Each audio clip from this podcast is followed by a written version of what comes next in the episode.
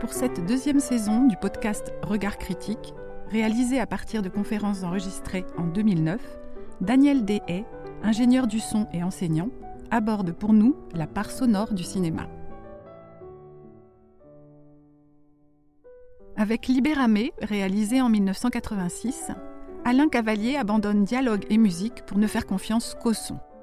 Cette radicalité singulière conduit à s'interroger sur l'épaisseur des sons au cinéma. Comment distinguer et choisir dans la masse sonore, dans la multiplicité instantanée de données qui sont si souvent offertes par le mixage? Alors, Libéramé. Euh, donc en même temps, la thématique, c'est les sons et la question du studio. Euh, quand on a fait le choix avec Catherine des, films à passer, euh, il y a des, films qui étaient où on se questionnait, quoi, parce que la, radicalité étant telle on se disait, mais euh, bon, est-ce que jusqu'où on peut aller sur ce film? Et ce film est, vraiment un film euh, qui répond finalement d'une certaine manière à euh, la démarche que j'essaye de, vous, dont j'essaye de vous entretenir depuis le début de, cette série, qui est l'évacuation. On est sur un film qu'on pourrait appeler évacué évacuer de, euh, des sons du monde, évacuer euh, des dialogues, évacuer des musiques. Pas de musique, pas de dialogue. Un film de fiction pourtant. Alors euh, Cavalier, par rapport à ça, surtout maintenant, enfin après, les années qui sont passées, a laissé ce film de côté. Pourtant, c'est un film euh, absolument essentiel puisque c'est celui qui vient après Thérèse et euh, donc qui bénéficie de toutes les avancées qu'il avait euh, déjà mises au point, qui vient en même temps que les 24 portraits et qui sont tous ces petits courts métrages qu'il a fait sur des petits métiers euh, de femmes et des métiers euh, qui sont en voie de, disparition. Et euh, il dit d'ailleurs, et je suis retourné sur les 24 portraits pour essayer de, d'approcher Libéramé, il dit dans un des 24 portraits sur la, dame Lavabo, le portrait sur la dame Lavabo, que finalement ces portraits servaient à ébaucher euh, des démarches qu'il pourrait employer sur euh, son long métrage, qu'il allait faire, et qui est Libéramé. Donc en fait, la démarche est déjà euh, en route. Alors, l'évacuation va bien au-delà de l'évacuation de, des musiques et des textes on est dans un studio d'enregistrement, on est enfin sur un plateau de tournage plutôt, mais c'est un studio qui est un plateau qui est évacué des sons du monde. Donc on est selon euh, euh, selon Méliès, on pourrait dire, hein, c'est-à-dire que c'est un petit théâtre dans lequel on organise, on, introduit des éléments du monde et on organise des liens entre ces éléments pour faire sens. Et on construit là quelque chose qui est un objet strict, qui ne va pas faire euh, apparaître euh, un extérieur. Il n'y a pas son extérieur. Plus que ça, dans ces, sur ces, dans ces studios, sur ces plateaux de cinéma, normalement, on construit des décors, et on construit des murs, on construit des espaces, on construit des maisons. Là, pas de maison, pas d'espace. il reprend l'idée qu'il avait développée dans Thérèse, sauf que dans Thérèse, il avait travaillé avec un peintre qui lui faisait des découvertes qui étaient assez unies, qui étaient euh, alors qui étaient données à voir parce que euh, dans Thérèse, on a quand même des plans d'ensemble, des plans où on, où on peut voir l'espace autour. Mais cet espace est un espace quand même assez abstrait. Enfin, il y a des objets, des lits, il y a bon, des espaces comme ça de vie qui sont un peu stylisés. Euh, et derrière, on voit une découverte alors qui est, selon les moments, dans une certaine densité de couleurs, euh, plus ou moins sombre, plus ou moins éclairée, etc. Euh, mais déjà, on a ce qu'il y a dans les studios qui permet de, faire disparaître justement le lieu des gorges, ce qu'on appelle une gorge, c'est-à-dire le bas de, du mur euh, tourne et euh, il n'y a pas de ligne de rupture entre le mur et le sol.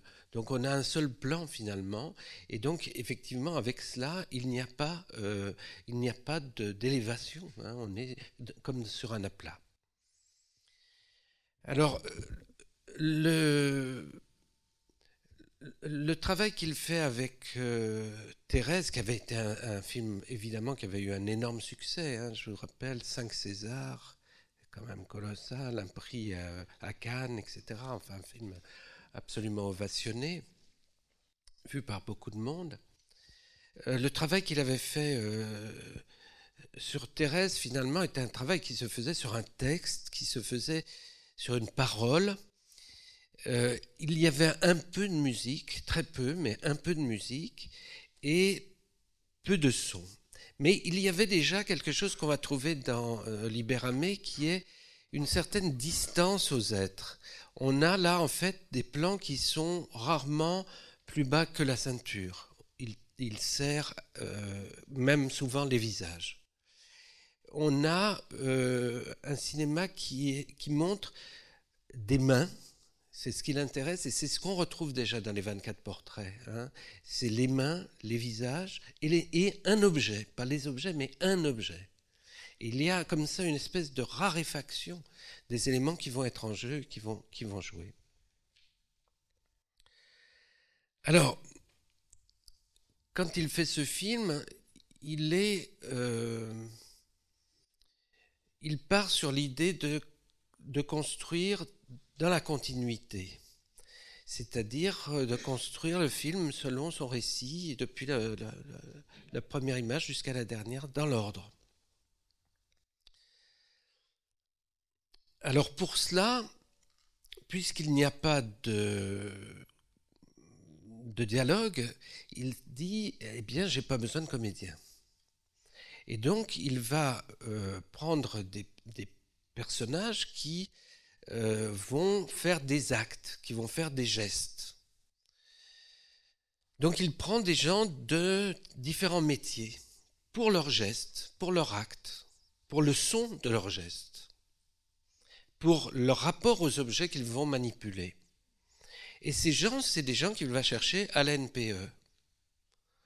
Donc il, euh, il fait un casting, il voit 1000 personnes qui est assez colossal. Et il en garde 40. Et à partir de là, il décide de monter le film au fur et à mesure qu'il tourne pour essayer de comprendre ce qui va, ce va, ce qui va fonctionner ou pas. Et il se rend très vite compte, mais vraiment très, très, dans les premiers jours, que euh, il a installé un dispositif et que ce dispositif est terriblement contraignant et qu'il n'arrive, euh, il arrive très difficilement à le, mener, à l'emmener où il voudrait. La, contrainte est, terrifiante, c'est-à-dire raconter une histoire sans avoir de, texte, euh, c'est très dur. Alors c'est quoi le, thème de ce film? C'est pourquoi tout cela? Eh bien parce que c'est un film sur l'enfermement, c'est un film sur la privation de liberté. C'est un film où, effectivement, la privation de liberté est manifestée par une privation de la parole. On a donc euh, deux, euh, clans. Quoi. Il y a, euh, des, gens qu'on ne sait pas comment appeler. D'ailleurs, il les appelle, lui, la police ou les flics ou, l'armée. Ou Enfin, voilà, des gens qui sont euh, bon, des tortionnaires, et puis euh, une population qui est prise. Et alors ce qui est intéressant, c'est que alors je l'ai rencontré deux fois pour, pour faire cette soirée. Je suis allé le, voir et j'ai essayé de, de, parler avec lui de, tout ça parce qu'il y a, y a peu de choses sur le son euh, à, propos de ce film. Et alors, ce qu'il dit euh, par rapport à... à ah, j'ai oublié, je, voulais vous dire, ça me reviendra. En fait, euh, euh, Cavalier finalement construit euh, dans un espace qui va être une acoustique unique. Et qui va être une acoustique qui va définir un seul espace. Et ah oui, c'est ça. En fait, il, voulait dire, en fait, il me disait tout le temps, euh, il y a une scène qui se passe chez le boucher, il y a une scène qui se passe chez le photographe, il y a une scène qui se passe chez... Euh, etc. Mais en fait, on ne voit jamais que c'est chez le boucher ou que c'est chez le photographe. Et c'est dans sa tête, cette idée du boucher ou du photographe. En fait, on voit une scène, effectivement, de ficelage de roast beef. On voit une scène de, prise de photographie. Mais jamais on entre dans une boutique. Jamais on entre dans un espace. C'est-à-dire qu'il n'y a pas un lieu qui se situerait en dehors. Il n'y a pas de dehors. Il n'y a pas de ailleurs. On est euh, pris dans un espace unique qui est un espace de contrainte extrême finalement, où les deux clans hein, sont contraints de la même façon et ne parlent pas plus les uns que les autres. Et donc on a là quelque chose qui sans cesse, à partir de peu d'éléments, très peu d'éléments, va avancer, mais pas à pas, à chaque fois en s'ouvrant et en se refermant. Les scènes partent du noir, s'ouvrent, ont lieu, puis se referment au noir. Et ensuite, on a une autre scène. Et à chaque scène, on a un événement, un élément sonore. Et voilà. Et on passe à la suivante. Alors, on n'a pas, on n'a pas en fait de construction cinématographique selon la grammaire cinématographique. Il n'y a pas, il refuse d'employer la grammaire cinématographique. Il refuse cela. Donc, on va avoir aucun raccord, ou très très peu, euh, je crois pas, beaucoup ou pas de mouvement de caméra. Alors c'est tourné en 35, hein, c'est encore à l'époque où il tourne en 35, ça sera la fin, puisque euh, le film suivant sera tourné euh, avec une caméra légère en DV, en vidéo. c'est la rencontre. Hein. Le film suivant, c'est la rencontre. C'est le film qui s'appelle La rencontre. Donc voilà, on est au bout, d'un processus qu'il a, euh, magnifié dans Thérèse, et là qu'il a absolument radicalisé, et il dit d'ailleurs que c'est la radicalisation de Thérèse. Alors, deuxième chose, il dit aussi que finalement, euh, on ne peut pas montrer la torture, qu'on ne peut plus maintenant euh, euh, jouer, faire la comédie, hein, faire de la comédie avec ça. Après la Shoah, c'est plus possible. Donc, il décide de prendre des scènes qui se situent en amont et puis des scènes qui se situent après. Et on a compris. Et ça suffit à nous, rendre clair l'affaire.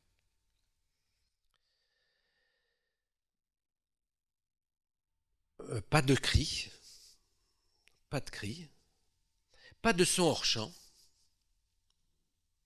Tout est là, tout est devant nous, tout est présenté.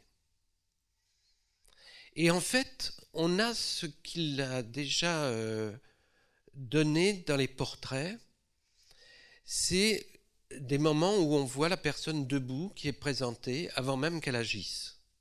Hein, on, a une espèce de,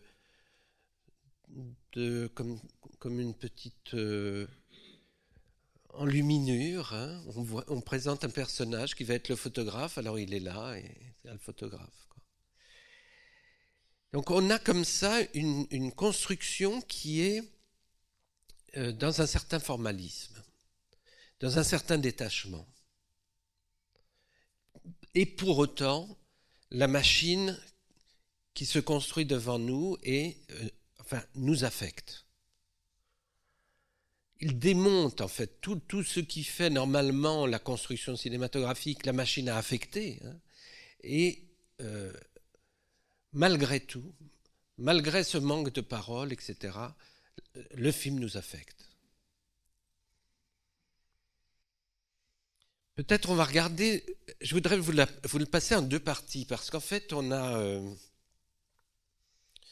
un film d'une heure vingt en gros, donc j'ai retiré une vingtaine de minutes pour qu'on reste dans les formats qu'on a décidé d'avoir d'une heure de projection. On va regarder la première partie, et vous allez vite comprendre euh, comment ça travaille.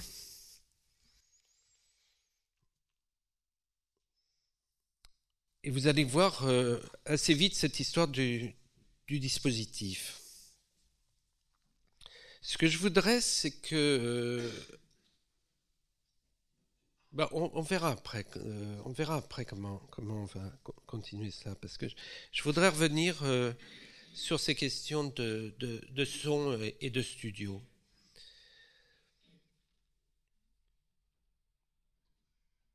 Donc pas d'acoustique, hein, c'est ça que je voulais vous dire aussi, pas d'acoustique. On est dans un studio de 800 mètres carrés, vide, et donc une acoustique que d'habitude on, rejette, c'est-à-dire lorsqu'on tourne en studio, on enregistre les voix avec des micros HF qui sont en proximité, et toutes les ambiances, tous les sons qui sont faits avec des perches, on ne les emploie pas. On les jette et on refait tous les sons. C'est-à-dire qu'on simule une acoustique réelle, un espace réel. On fait, on fait du faux. Et je vous rappelle là-dessus, alors ce qui est intéressant de voir, c'est euh, le film euh, de Lars von Trier qui travaillait euh, à l'inverse, c'est-à-dire avec un décor marqué au sol, Dogville, Hein, avec un décor marqué au sol, et où c'était le son qui matérialisait l'existence de la nature des sols, c'est-à-dire on entendait euh, les sols euh, avec des graviers, on, entendait les pas sur des graviers, on entendait les portes alors que les portes n'existaient pas dans l'espace. Hein. Donc c'est par le son qu'il faisait un effet de réel sur quelque chose qui était du décor. Là on n'est pas là-dedans, donc c'était une autre façon de radicaliser la chose. Hein.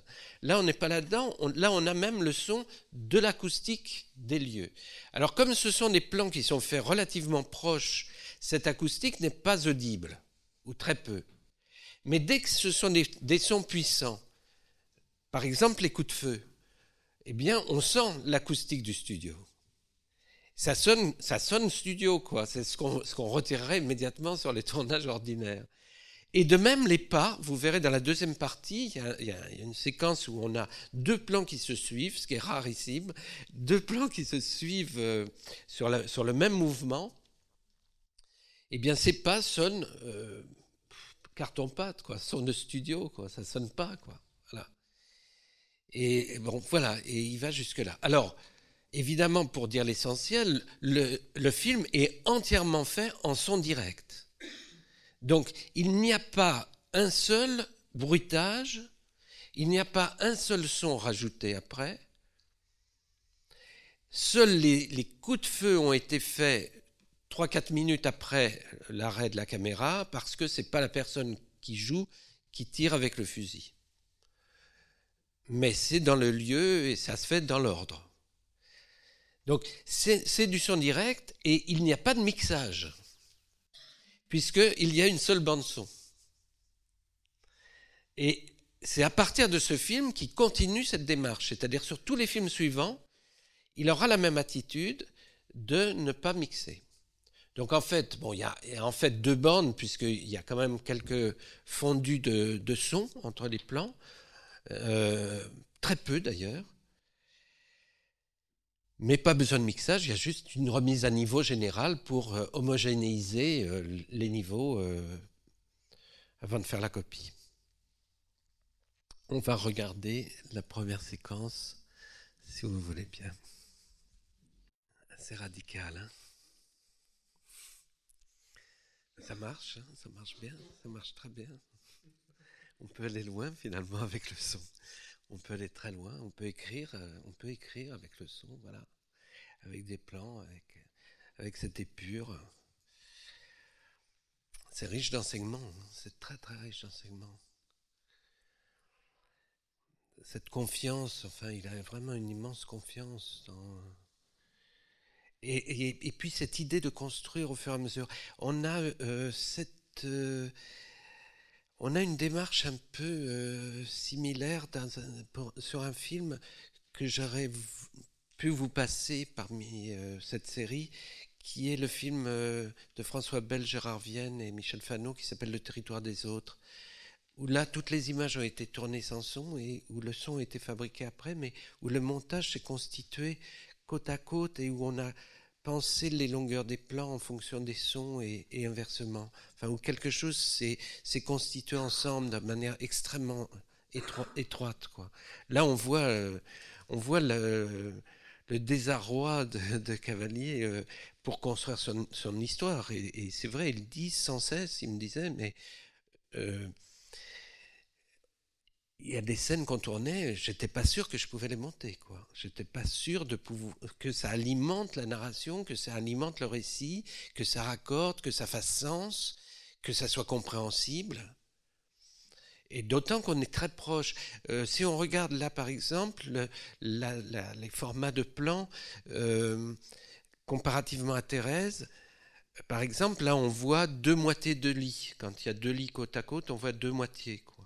Dans Thérèse, on voit les deux lits, euh, de l'air de chaque côté, etc. On voit que c'est deux lits isolés dans un studio. Euh, bon. Là, non, on est, on est beaucoup plus proche. Quoi. Donc, euh, il n'y a, il n'y a pas d'espace, et donc il n'y a pas de temps.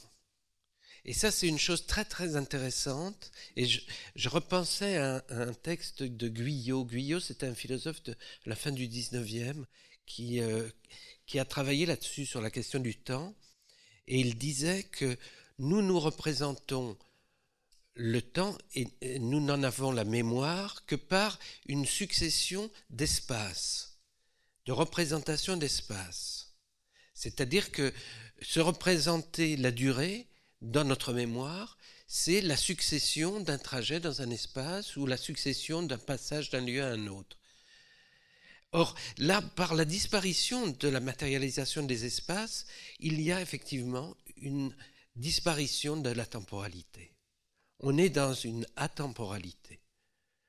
Et en fait, ce film se passe en une journée, en gros. On est là encore dans quelque chose. C'est bizarre, c'est comme, euh, comme le film euh, de la dernière fois, Stalker. On est dans, dans quelque chose qui se constitue presque théâtralement. On est dans, dans quelque chose qui se constitue euh, euh, devant nous, mais finalement dans un seul, un seul moment. Il n'y a pas de coupure de lieu. vous avez vu comme on passe du boucher au photographe, quoi. Et puis cette unité sonore, c'est-à-dire qu'il n'y a pas de rupture de fond puisqu'il n'y a pas de fond puisque d'habitude, enfin, euh, le fait de la prise de son direct fait qu'on amène avec les sons les, espaces sonores contingents. Ce dont je vous parlais avec euh, le film Lusberg au cours de la deuxième séance, c'est-à-dire tout ce bruit de fond qui définit les espaces sociaux. Le bruit de fond de la rue n'est pas le même que celui du bureau, de la chambre à coucher ou de l'église on a des ambiances très différentes. Et même si ces lieux ne sont pas habités, euh, la résonance des mouvements qui s'y passent euh, ou, de, quelque chose qui se passe à l'extérieur, hein, si on entend euh, depuis l'église la rue d'à côté, on, voit qu'on se situe dans une église par la, caractéristique acoustique. Et eh bien là, il y a plus. On a un effacement, bien sûr, à cause du, studio, du tournage sur un, plateau, et, euh, et du coup, euh, on a par ailleurs une grande proximité des, prises de son, donc on n'a pas de, perspective, sur un volume. On a en fait ce volume unique, donc ce son unique, cette couleur sonore unique, qui en ajoute, quant à cette absence, effectivement, de temps. Alors c'est un film qui a, eu euh, des difficultés à, exister. Euh, il y a eu assez peu de, spectateurs, je ne sais plus combien il m'a dit, mais, mais ça ne s'est pas très bien passé, bien sûr. Donc euh, il était un peu déçu, mais il s'y attendait un peu, quoi. Il disait que les gens étaient euh, très gênés par cette absence de, conversation, cette absence de dialogue, que c'est vraiment ça qui a, qui a fait la rupture, quoi, la coupure. Que cette, que cette absence est, insupportable. Quoi. Et pourtant, c'est le sujet même, enfin, de, du film. La privation. Alors en même temps, ce qui est, ce qui est intéressant, c'est que ce film n'est pas euh, dans, dans, un manichéisme. Euh, les militaires sont montrés comme des poètes. Il, il, range ses feuilles, il fait son herbier, il range ses feuilles dans son livre. Enfin, il y a quelque chose là qui, évacue euh, quelque chose qui serait trop frontal. Il y a toujours de l'ambiguïté, il y a des doutes, les choses ne sont pas... Euh, une espèce de polysémie qui s'ouvre. Même si on sait bien qui est qui.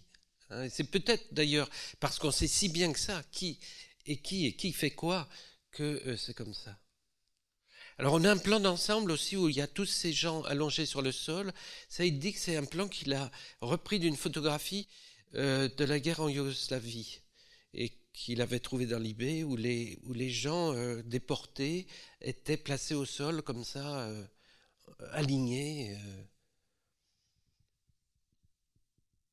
Donc il se sert beaucoup de réel. Et d'ailleurs, dans les 24 portraits, ce qu'il dit, c'est que il dit Je ne fais pas du documentaire, je, côtoie le réel pour nourrir mes fictions. En fait, c'est, euh, c'est quelque chose qui... Il va chercher sa matière euh, en faisant ses portraits. Et là, on, voit, enfin, on voit des choses qui sont très proches des portraits, quoi. Les mains, enfin, je ne sais pas si vous vous, souvenez de, cette série de films qui sont absolument remarquables sur tous ces petits métiers. Les mains, hein, les mains. Euh, c'est, voilà. Donc vous voyez que là, il n'y a pas de mixage, on est, on est dans une épure très très grande, il y a un son à la fois. On avait ça déjà dans Tati, hein, dans, euh, mon oncle, euh, à part dans la vieille ville où il y a tous les commerçants, etc., et la musique, mais dans la ville neuve, hein, dans, la, maison des il y a un son à la fois. On va euh, peut-être continuer pour, pour voir la suite. Ah oui, il y a une chose aussi qui, m'a dit, il avait un souci d'avoir, d'amener une dimension universelle à cette question. Et il me disait la seule chose que, qui m'a fait hésiter, c'est les fusils. Et en fait, euh, il fallait pas prendre des armes modernes qui sont en métal, mais les fusils, en fait, euh, ces fusils-là sont employés jusqu'en, je sais plus, 78 en Belgique ou fusil Lebel, enfin les, fusils en bois. Et il disait c'est la seule façon de, donner cette, cet universel à, la situation. Ça peut se passer partout, enfin, dans les pays qui ont eu des régimes totalitaires, euh, quels qu'ils soient. On regarde la suite. Donc là, euh, j'en retire une petite partie. La petite partie qui est retirée, c'est encore la contingence de la, vie quotidienne. Et puis c'est peu à peu les armes qui sont amenées, des grenades, des, armes à feu qui sont, euh, qui sont planquées, une fouille qui a lieu où euh, ils ne se font pas prendre. Et voilà, ça, ça continue de s'embrayer et ça se passe pas très bien. Alors il dit que cette fin lui a pas porté chance, quoi, que le côté symbolique de voilà de ce meurtre euh, n'a pas été apprécié par le public. Il a des doutes là-dessus. Alors tout est tourné pratiquement euh, alors en, langue focale, tout est fait au 200 mm. Donc on a une très courte profondeur de champ on a euh, une zone nette. Tous les lointains sont flous, toujours, quoi. Et, les proches aussi, trop proches. Donc ça donne une, une, zone de vision extrêmement courte aussi. Là aussi, il y a de la réduction. il nous met au régime.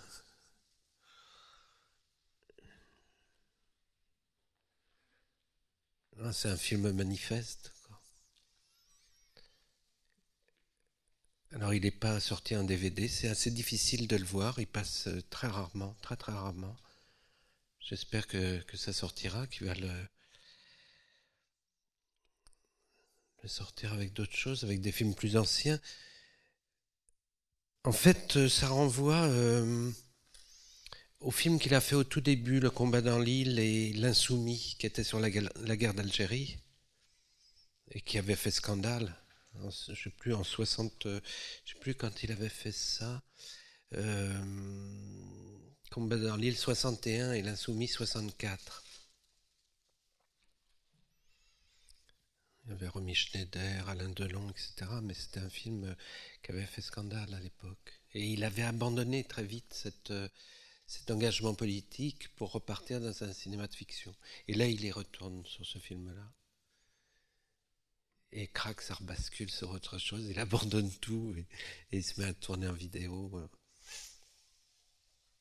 Voilà. Alors il dit que pour lui c'était très très difficile de tourner la scène du meurtre euh, des parents. Que c'est euh, qu'il a mis beaucoup de temps à, l'effectuer quoi. Ce, cet acte pour lui c'était euh, c'était extrêmement difficile de mettre ça dans un de ses films. Euh, des cas de fer pour la, tournée. Voilà. L'éclairage aussi, ce qui est intéressant, c'est qu'on est, euh, on a une lampe, quoi. Il y a une espèce de, très grande pauvreté de, la lumière. Il éclaire les visages, toujours une, direction de lumière. Il y a un ou deux plans. Il y a un plan où on a une sorte de néon pour un contre-jour des hommes au sol, des deux personnes au sol. Mais là aussi, on est dans un régime. Et alors, oui, ce qu'il dit aussi, c'est qu'il voulait prendre des moments de vie où on ne parle pas. En fait, son idée, c'était ça au départ. C'est-à-dire que c'était pas de ne pas faire parler les gens, c'était de finalement de ne considérer que les moments les, les lieux où ça ne parle pas ce couple avec enfant qui n'a plus rien à se dire ou qui ne se dit rien, ou des moments de travail où les gens euh, finalement parlent pas parce qu'ils sont en train de travailler. Donc c'était ça son idée, c'était de construire à travers ces instants où il n'y a pas euh, de nécessité de parole ou bien où il n'y a plus possibilité de parler, enfin, ou désir de parole.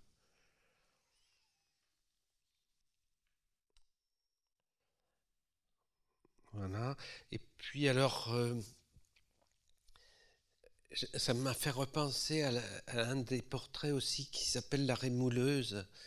Dans les 24 portraits, il y a une femme qui, euh, qui affûte les couteaux. Et la rémouleuse, il l'a faite non pas dans son lieu, puisque son lieu c'est la rue. Il l'a emmenée sur un plateau de tournage et il l'a mis devant une découverte d'un paysage, assez abstrait d'ailleurs, d'un très grand paysage, et il l'a tourné euh, là-dedans.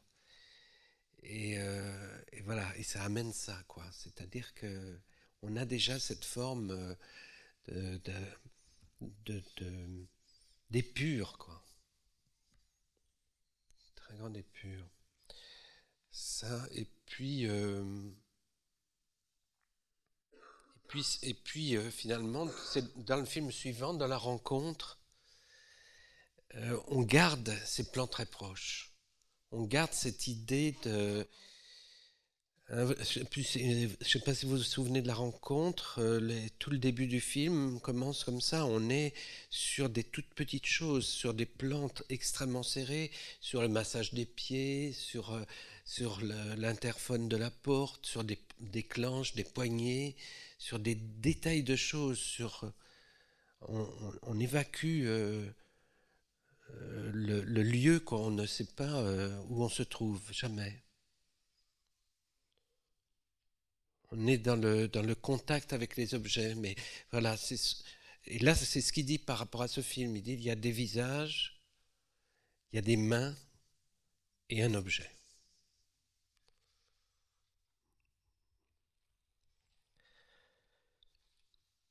Donc voilà, un film qui a pas bien marché, quoi. 20 000 spectateurs, ce qui est déjà pas mal quand même. 20 000. Bon. Je pense que s'il le sort euh, en DVD, ça va marcher, je suis sûr. Bah, euh, en tout cas, c'est euh, un objet tellement rare, c'est un objet tellement ouais, manifeste. Quoi. Alors ça pose la question effectivement à la fois de, l'espace et puis la question des sons. Euh, puisque en fait les sons sont toujours les sons d'un espace. C'est-à-dire que quand on fait des prises de son, on ne prend pas un objet, on prend un objet dans un lieu. Et il n'y a, euh, si vous voulez, les éléments qui déterminent une prise de son, c'est c'est l'objet lui-même, l'objet que l'on manipule, le, support sur lequel l'objet va, va, tomber ou va, va être posé, le geste qui, qui est signifiant, c'est pas la même chose de faire ça ou de faire ça. Donc il y a là quelque chose qui amène de l'intentionnalité, qui amène du sens et qui déplace le son de l'objet et qui en fait un autre chose. Donc le son, ça n'est pas seulement le son d'un objet, c'est toujours le son d'un objet manipulé dans un geste. Et hors de cela, c'est un objet dans un espace. C'est-à-dire que selon la nature de l'espace, il va faire sonner l'espace différemment. Et là, on voit que l'espace est mis complètement au neutre. Et par le fait que les sons sont pris en proximité, ça ne change pas grand-chose. Mais s'il tournait avec des plans larges, ça ne marcherait pas. On aurait ce son qui serait tout le temps euh, réverbéré par ce lieu mis au neutre et qui est euh, finalement au bout d'un moment assez lassant et assez désagréable. Et élément supplémentaire, c'est pas seulement le son dans un lieu, mais c'est aussi entendu à partir d'un point d'écoute. C'est-à-dire, on se place à une certaine distance de cet objet pour le donner à entendre. Et plus que ça, c'est que dans un lieu, un objet, finalement, peut être placé dans plusieurs endroits du lieu. Et ces différents endroits ont des sons différents. C'est-à-dire que euh, même si on est dans une église, le son qui est au cœur, au transept par exemple, n'est pas le même que celui qui est près de la porte. Hein, on sait, nous, ça, en prise de son classique, l'orchestre, on ne le met jamais au transept parce que c'est épouvantable.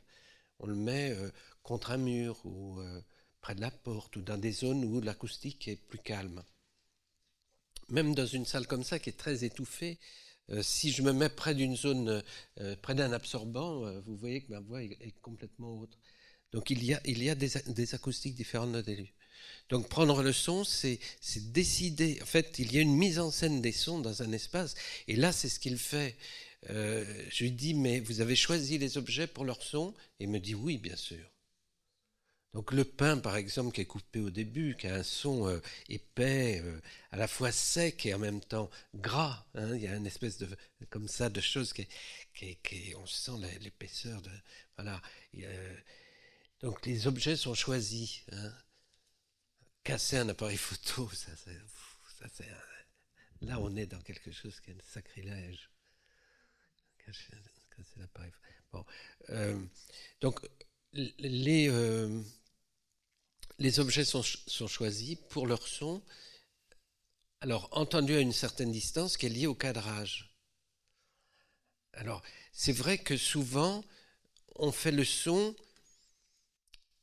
au cadre, c'est-à-dire que le plus souvent, on place le micro en limite, hein, de manière à prendre le son non pas à l'endroit où se trouve la caméra, mais à l'endroit où on fait le point.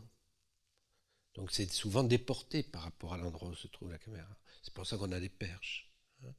Mais en fait, placer le micro là, c'est euh, établir un choix qui est, disons, le, standard de la représentation sonore euh, cinématographique. Mais on peut... Alors, le cinéma triche ça sans arrêt, c'est-à-dire que souvent, on est beaucoup plus près. Parce que si on fait un plan serré, c'est facile de faire ça. Mais si on est très large, on est trop loin des, éléments sonnants.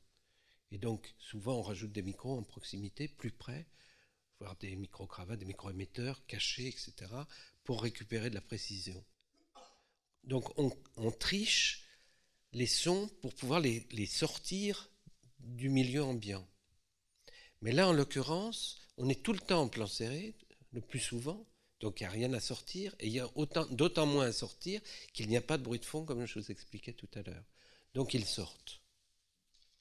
Et ils sont sur des matériaux, alors qui sont forts, hein, sur du bois, hein, à chaque fois c'est une table en bois, ou sur du métal, pour la fin.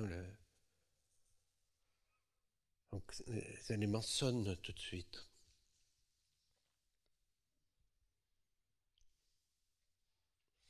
Et alors on voit que finalement, là, encore, il y a une épure des gestes, il y a quelque chose, et, ça c'est ce que je vous disais tout à l'heure par rapport au choix de ne pas prendre des comédiens, mais de prendre des gens euh, dont c'est le métier d'être boucher ou dont c'est le métier d'être euh, bistrotier euh, et qui sait servir un, boc de bière ou qui sait faire un roast beef. Et où là, le son des gestes est juste. Quoi. Donc on, on, peut à cet endroit être dans une extrême épure euh, il n'y a pas de surjeu, parce que c'est ça le problème avec les comédiens, c'est qu'ils surjouent toujours.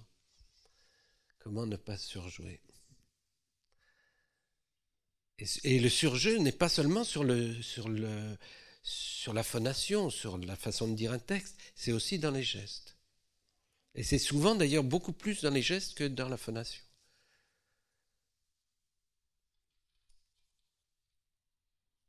Voilà, et donc je vous disais un point d'écoute pour, euh, euh, qui, est la place du micro, mais ce point d'écoute peut se déplacer, bien sûr. Il n'est pas forcément fixe. Et quand on a des travelling, on, déplace, euh, etc. Mais aussi dans une scène fixe, on peut aller chercher une chose, puis aller chercher une autre, etc. Donc finalement, on décrit à l'intérieur d'un plan image, on décrit à l'intérieur d'une scène, on donne à entendre successivement, on précise, si vous voulez, les éléments qui surgissent tour à tour. On les révèle alors avec finalement une, une, oui qui est celle de personne. Hein, qui est finalement, il y a comme ça quelque chose qui se constitue dans une sorte d'écriture, mais qui est simplement euh, amener de la lisibilité. On pourrait le penser autrement. Il y en a qui le pensent autrement, Godard le pense autrement. Godard le pense, il amène de l'effacement aussi. Il, euh, euh, il, fait disparaître des choses. Bah, c'est ces célèbres dialogues où il y a des voitures qui passent devant, où on n'entend plus les acteurs. D'ailleurs, il dit tout le temps, euh, quand je veux faire entendre quelque chose, je sais le faire entendre. Donc il, voilà, c'est ce qu'il fait dans ces moments-là. Mais c'est vrai que j'indiquais dans le, dans le programme, je, renvoyais à une histoire du cinéma, dans une histoire du cinéma, on est dans une stratification de sens, une, épaisseur des, sons. Hein. on a euh, les sons des films, euh, souvent il y a une musique en plus qui est rajoutée, puis des fois un commentaire en plus qui est rajouté, euh, etc. Des choses qui sont inscrites à l'écran. Hein. il y a une épaisseur comme ça de, du sens et de, la, charge sonore. Alors, je ne sais pas s'il croit que c'est audible. Euh, en première vision, c'est pas audible. Enfin, moi, je me souviens, pas tous, hein, mais certains, épisodes d'une histoire de cinéma ne sont pas compréhensibles. Enfin, on comprend des trucs, quoi. Et en fait, si on s'en tient à une histoire, c'est donc c'est une, une, encyclopédie, c'est un livre à consulter. Donc, faire retour, il est nécessaire de faire retour dessus. Eh bien, la réécoute permet de, effectivement, d'entendre tout. Mais alors, il faut revenir plusieurs fois sur le même. Et en ce sens, ça fonctionne. Si on le considère comme, comme on considère une encyclopédie, on fait retour dessus. Mais en première écoute, ça ne marche pas. Or, le cinéma, normalement, est censé fonctionner en première écoute. Comme tout le spectacle vivant, encore plus, puisque.